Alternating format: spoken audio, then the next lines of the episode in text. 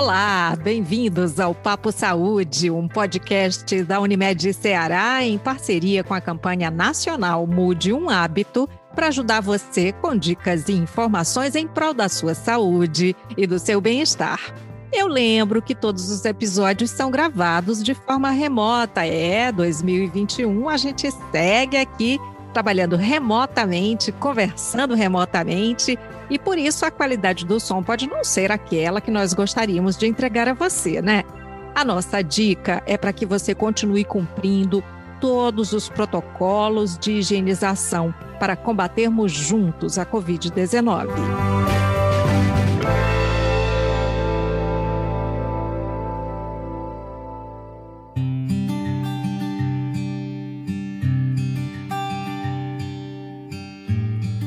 Minha gente, o IBGE, que é o Instituto Brasileiro de Geografia e Estatística, em parceria com o Ministério da Saúde, realizou uma pesquisa ali no dia 4 de setembro de 2020, afirmando que menos da metade da população brasileira, 49,4% mais precisamente, se consultou com um dentista nos últimos dois meses. Isso antes dessa consulta que foi feita lá, né, para as pessoas entrevistadas. Então, esse episódio tem o objetivo de mostrar como os cuidados diários, preventivos, podem ajudar a evitar outros problemas de saúde, além de assegurar o bem-estar de cada um. E é claro, a gente vai falar sobre a importância de consultar um dentista, de ir ao consultório odontológico.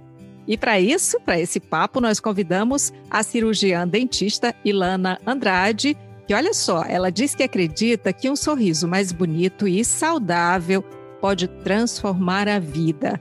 Bem-vinda, Ilana. Olá, Maísa, muito obrigada. Primeiramente, obrigada pelo convite. É um prazer estar aqui. Vou falar um pouquinho mais com vocês, principalmente sobre prevenção oral, né? É um assunto que eu gosto muito de abordar no consultório com os meus pacientes e também para alcançar um número maior de pessoas. Converso muito sobre isso nas redes sociais também porque acho que todo mundo, 100% da população, precisa realmente ter muitos cuidados diários para evitar alguns estresses e dores, né? Dor de dente não é um negócio muito legal. É, não é mesmo. E você sabe que dor de dente é o seguinte, é que nem, é, sei lá, aquela coisa de ressonar, né? De ficar abrindo a boca porque está com sono. Quando alguém faz, você imediatamente você sente vontade de fazer também, né?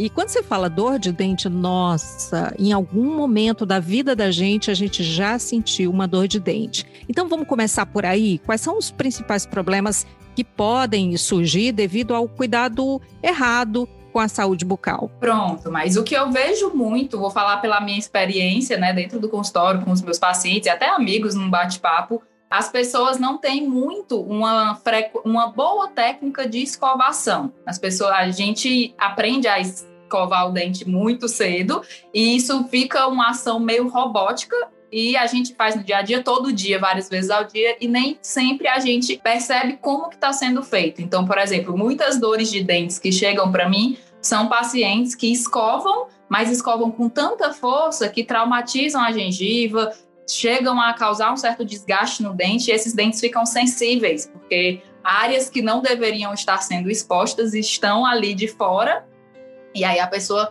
muita gente chega com essa queixa, Ilana, dói demais, será que vai precisar arrancar? E às vezes é uma coisa super simples de resolver, mas óbvio, né? O paciente ali, ele não tem o conhecimento, então é um problema que começa simples, mas pode dar uma dor de cabeça bem, bem chata. Então você citou aí é, é, o hábito de escovar com força, não é?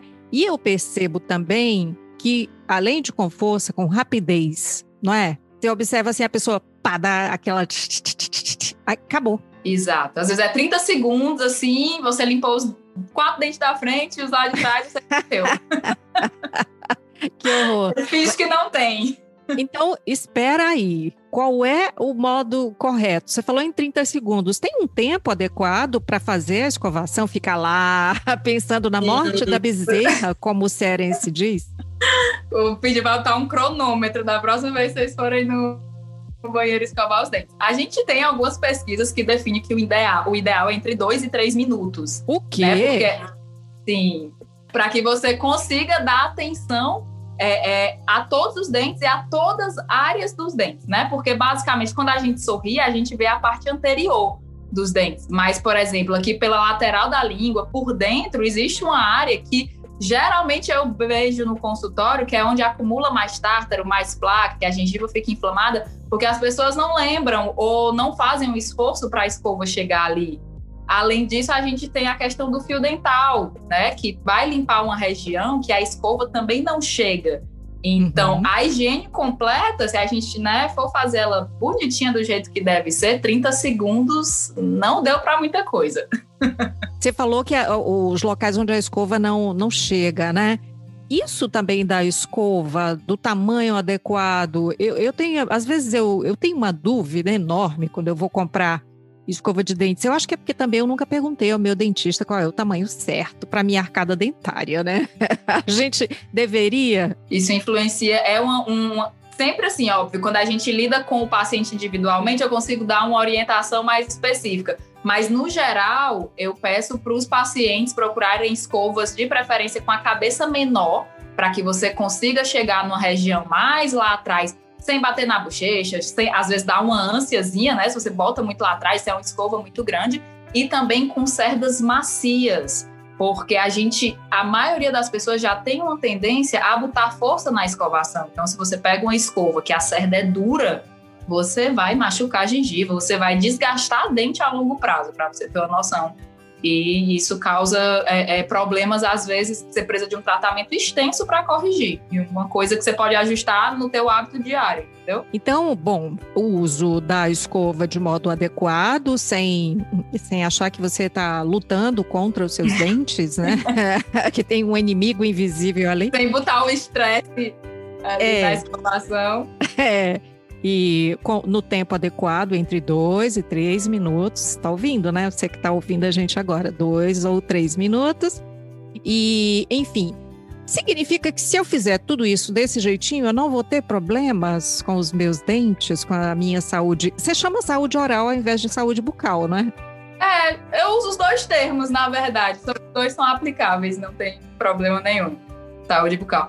É, a escovação, o hábito de higienização diária, ela previne muita coisa, mas a gente não tem só esse fator, né? A gente tem algum. Existem pessoas que têm um pouco de herança genética. Geralmente a gente vê pais que têm dentes que tiveram alto índice de cárie, geralmente os filhos também têm. A gente tem a questão alimentar, pessoas que gerem mais carboidratos simples, né? Que é um composto que as bactérias intraorais usam para produzir a cárie.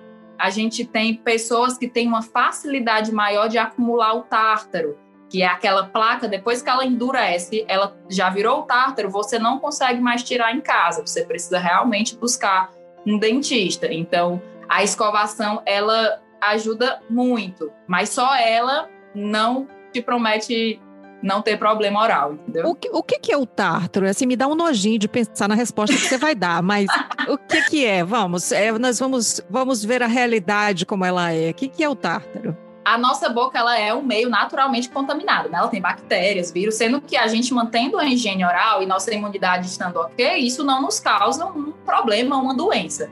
Então, e a gente come todo dia, então é um ambiente que já tem micro-organismos e a gente ainda suja diariamente.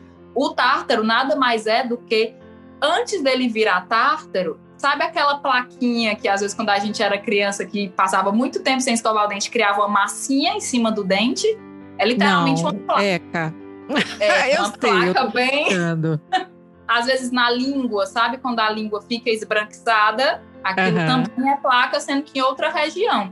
Ao redor dos dentes, se você tem um cantinho que você não consegue remover, aquela placa ela vai se acumulando ao longo de uhum. semanas e meses e ela se calcifica, porque na nossa saliva existem minerais que vão calcificar aquela área. Aí ela virou um tártaro, só o dentista para remover. Nossa, aí aquela região ali ela não respira, né?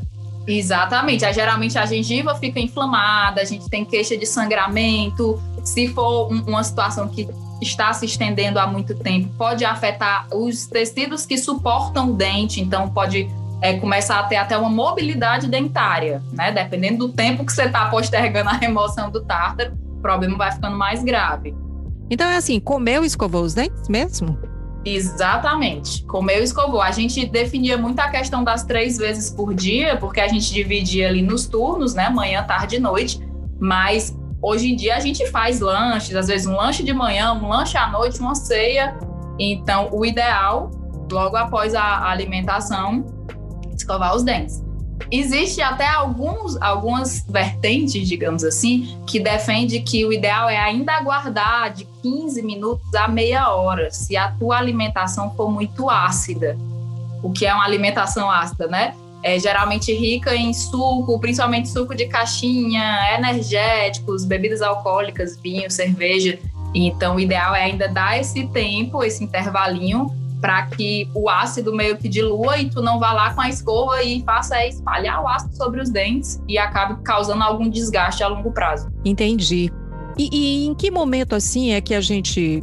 O ideal seria que a cada não sei, olha, na verdade isso vai virar uma pergunta. Eu ia dizer alguma coisa, mas eu me toquei. Nossa, eu tô aqui com uma cirurgiã dentista, para que, que eu vou dizer? Eu vou perguntar, né? Então, é assim, você está escovando ali os dentes, mas você já faz automático, e aí você nem uhum. percebe alguma coisa, a menos que seja uma dor e tal. Então, o que, que você pode perceber que é sinal de que tem que ir ao dentista?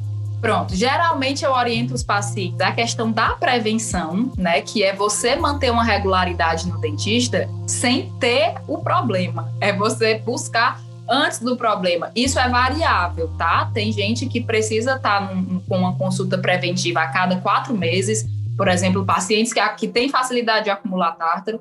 Tem pessoas que eu oriento a voltar apenas com seis meses, né? Duas vezes ao ano. E tem alguns poucos, são bem poucos mesmo, mas eu tenho pacientes que eu peço para manter a rotina preventiva apenas uma vez ao ano geralmente pessoas que têm uma escovação muito boa, que têm uma alimentação legal também, que usam fio dental e que passaram por poucos ou nenhum procedimento odontológico antes. Por exemplo, quem nunca teve uma cárie.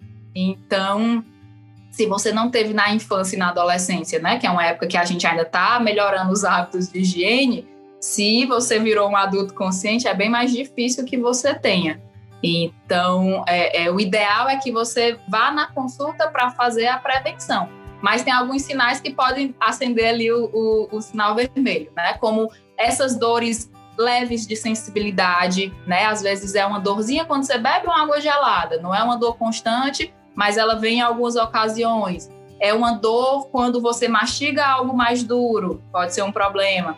Um outro sinal que pode sinalizar, né, dar uma, uma alerta a esse paciente é quando você percebe que a gengiva sangue está sangrando com frequência. Então, tipo assim, ah, dia sim, dia não, eu percebo que tem uma área específica que tá com sangramento e eu já tô até evitando escovar porque eu acho que tá machucando, quando na verdade é o contrário, né? A gengiva já tá inflamada, ela tem que ser mais limpa ainda, porque senão essa inflamação aumenta. Então, são uhum. alguns sinais que no dia a dia você pode perceber e buscar um profissional para te ajudar. A gente, a minha geração ainda teve muitos problemas, né, com arcada dentária, muita cárie, é, eu, eu, ainda eu sou de uma geração em que, que ainda se extraía o dente com determinado, chegava a determinado momento, já extraía, né? Não dente. era muito conservador, né? Não. Os tratamentos não eram conservadores. Exatamente. Inclusive, uma geração antes da minha, eu acho que tinha até aquela coisa de tirar mesmo os dentes e colocar uma chapa, uma dentadura, né? Na prática, hoje, você percebe que os cuidados com a saúde bucal, eles de fato são permanentes, têm passado de geração a geração, ou como outros casos aí, a gente corre riscos de ver isso é, é, desandar por algum motivo. Não, mas eu vejo uma, uma melhora, digamos assim, não só por parte da informação com o paciente, mas da classe odontológica, né? A gente recebe uma instrução na maioria das vezes, optar por tratamentos conservadores. Por isso que hoje em dia tantos colegas de profissão focam na parte preventiva. A minha especialidade, a primeira especialidade é implantodontia, que é instalar implantes em pacientes que perderam um ou mais dentes por algum motivo, exatamente para corrigir é, é, essas falhas, digamos assim, de pacientes que na infância e na adolescência, alguns anos atrás, ou não tiveram cuidado ou infelizmente foram atendidos por algum profissional que não tinha uma conduta conservadora. Então a gente vê muito essa melhora Hoje em dia, as crianças e adolescentes, a gente vê muito menos cárie, sabe? Não é como há uns 20, 30 anos atrás. Embora, embora eles tenham uma dieta muito mais rica em doces, tenham mais guloseimas disponíveis é, em todo lugar, né? não é? Muito acessíveis. Aliás, por falar em acessíveis, você considera que a população tem um acesso satisfatório hoje aos consultórios de dentistas? Infelizmente não, mas ah, acho que ainda tem muita gente que é excluída e existem inúmeros fatores, né? Às vezes tem a questão do conhecimento, da, da, informação chegar, tipo, ah, eu tenho aqui um problema gravíssimo e às vezes, dependendo do grau de instrução do paciente, ele não sabe nem quem é que pode resolver isso para ele mas também tem a questão de da inacessibilidade, é, você não ter acessibilidade por questões financeiras, né? A odonto, de uns anos para cá, ela até se tornou mais viável. Se você fosse é, comparar um tratamento com implantes há uns 20 anos atrás e um tratamento hoje, muitas mais pessoas têm poder aquisitivo de conseguir se tratar com implantes hoje em dia. Mas ainda é uma barreira porque nossa área é muito técnica, então a gente às vezes precisa de muito material que vem de fora, é um custo alto para você manter um consultório, então, é, é, obviamente, isso acaba refletindo no paciente que é o consumidor final, digamos assim.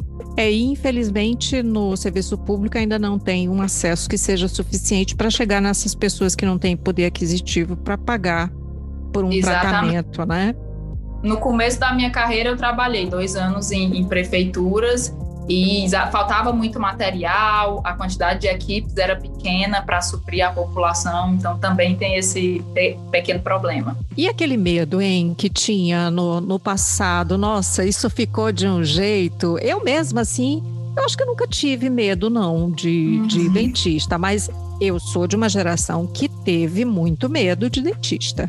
Acho que porque Sim. tinha essa coisa da extração mesmo, né?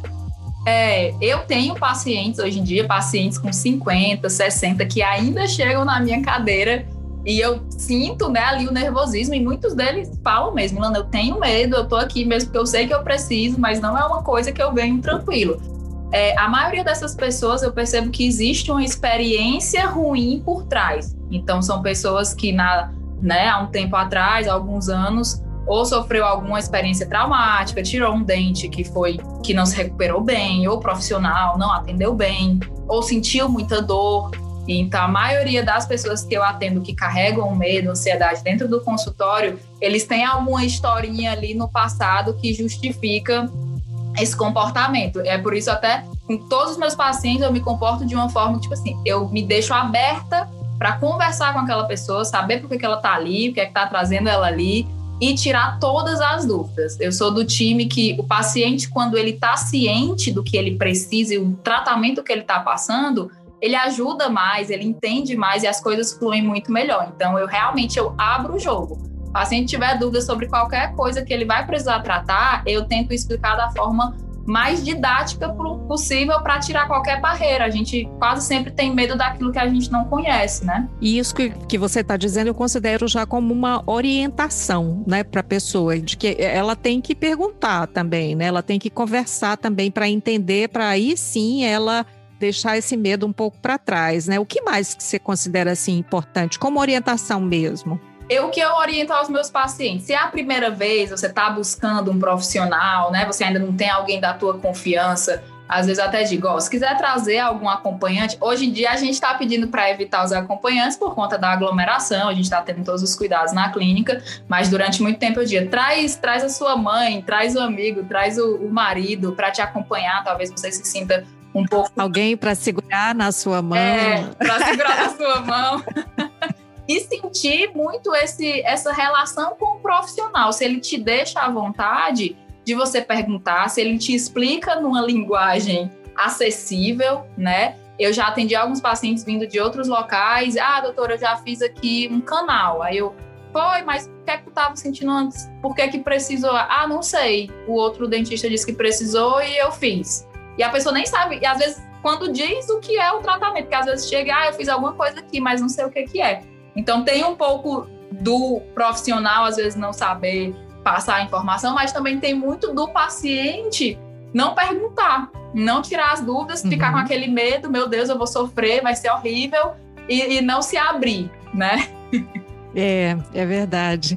É, deixa, deixa eu perguntar aí para você sobre essa questão da pandemia, né? Você falou sobre uhum. a companhia, que o aconselhado hoje é que a pessoa vá só.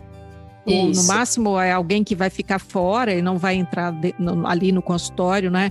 Como é que uhum. foi é, o, o, nível de, de procura? Teve redução durante a pandemia? Porque eu mesma eu retardei a minha ida ao dentista uhum. durante o período, até porque a gente passou por um período em que a gente nem podia é, se deslocar, né? Uhum. Mas você sentiu isso também? Já voltou normal, enfim? De março a maio, que a gente estava ali até na questão do lockdown, eu estava e atendendo. Olha, e olha, já vai fazer um ano, que loucura, não é? Muito, é. Às vezes eu tenho a impressão que passou rápido, às vezes que passou devagar, não sei, tá, tá o tempo tá meio confuso, né? Do ano passado para cá. Mas, enfim, a gente ficou até final de maio, único e exclusivamente atendendo urgências. O consultório ele só voltou a uma rotina mais próxima né, da normalidade em junho, que foi quando o governador lançou aquelas fases de reabertura e a saúde era uma das primeiras. Mas no começo a minha agenda era reduzida a 50%, por dois motivos. Os pacientes ainda estavam com receio de sair de casa e eu também estava espaçando muito, porque a gente teve que implementar alguns protocolos, né? Barreiras, jaleco descartável, trocar tudo que eu pego ali no equipo, naquela caminha, né, que vocês ficam deitados, tudo de plástico, a gente tendo que trocar a cada paciente, higienizar com álcool, algumas áreas com hipoclorito, então é, os horários eram bem espaçados. Com o passar dos meses, a gente também foi acompanhando aí os números, se eu não me engano, outubro para novembro a gente teve uma, uma redução dos casos, né? Então a gente começou a colocar os pacientes com um intervalo mais próximo do que era antes aí no comecinho de março. Eu não sou um profissional que atendo é, com horários muito próximos. Então, desde antes do coronavírus, eu atendia a cada hora, pelo menos, né? Como eu também trabalho com reabilitação, tem pacientes que eu fico duas horas, duas horas e meia na cadeira só com aquela pessoa.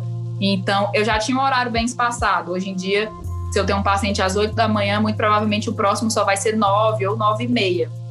E aí, hoje em dia, a gente já se adequou aos protocolos, então a gente consegue fazer esse atendimento pelo menos de hora em hora. Né? Eu, na minha rotina, não diminuo esse tempo. Acho que fica muito corrido. É, é bom, né, isso de ter tempo, até para aquela conversa que você falou ali antes, né? É necessário, pre precisa de tempo, né?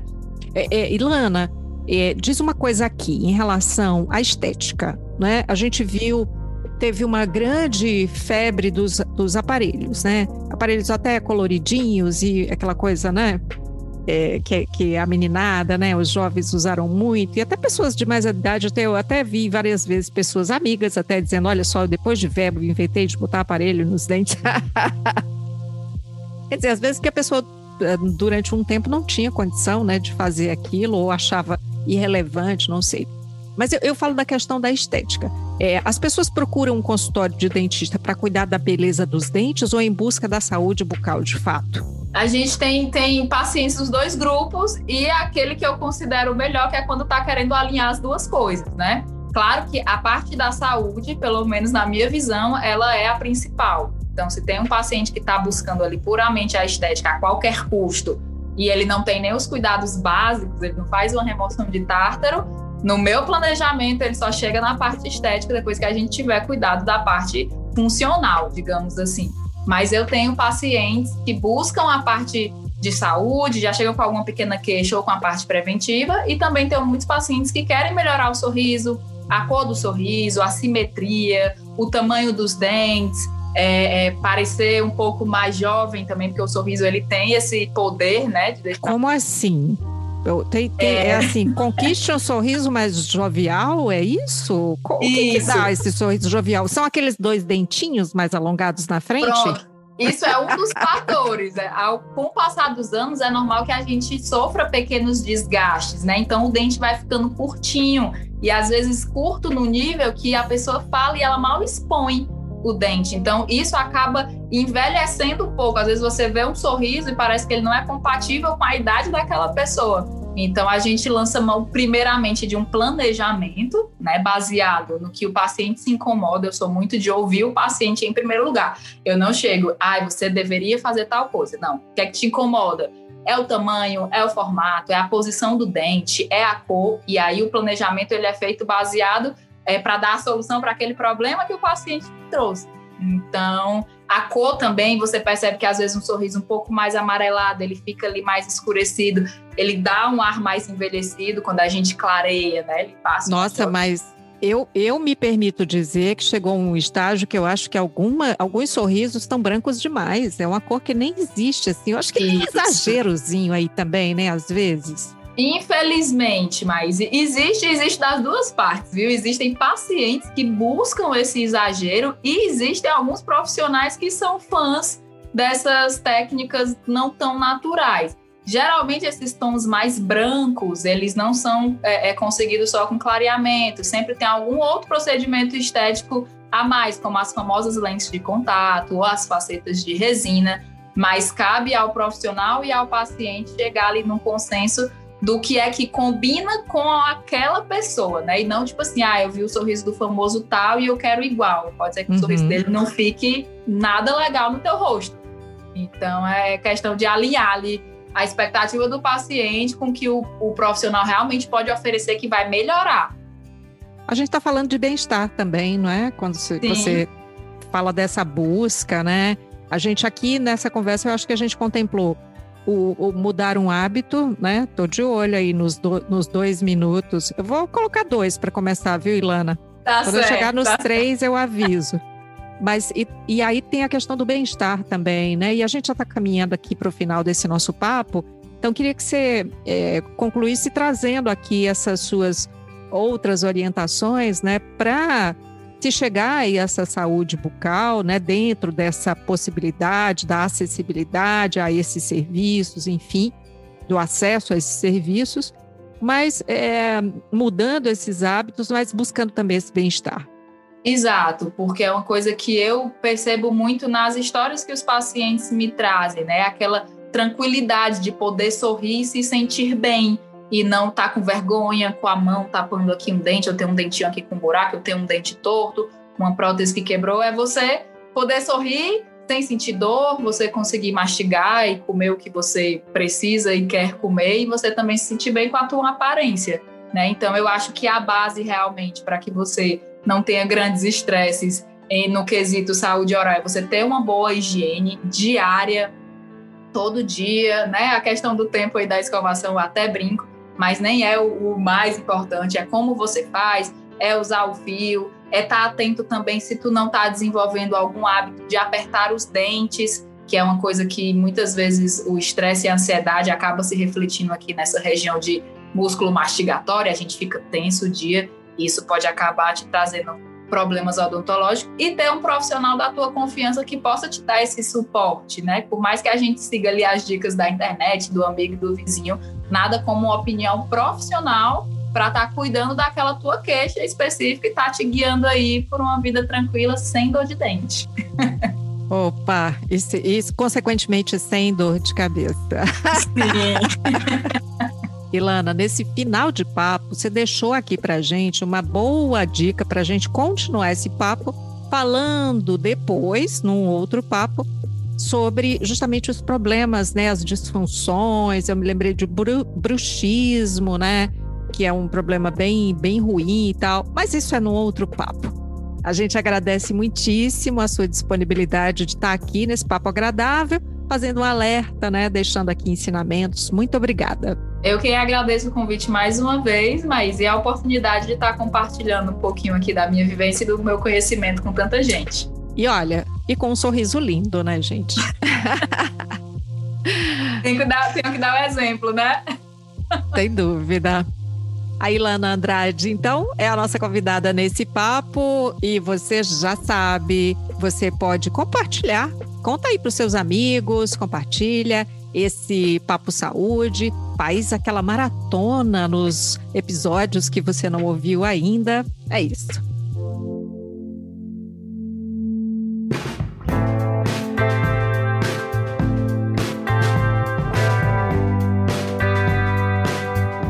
Nós vamos encerrando aqui esse episódio de hoje do Papo Saúde, podcast da Unimed Ceará, com dicas e informações em prol da sua saúde e do seu bem-estar. Eu lembro que esse episódio foi gravado de forma remota e que por isso a qualidade do som pode não ser a ideal e aqui gostaríamos de entregar a você. Cuidar de você, esse é o plano. Você pode entrar em contato com a Unimed Ceará pelos perfis oficiais no Instagram e no Facebook ou pelo site, acessando www.unimedceará.com.br. Esse podcast é desenvolvido pela Leme Digital. Até a próxima. Saúde!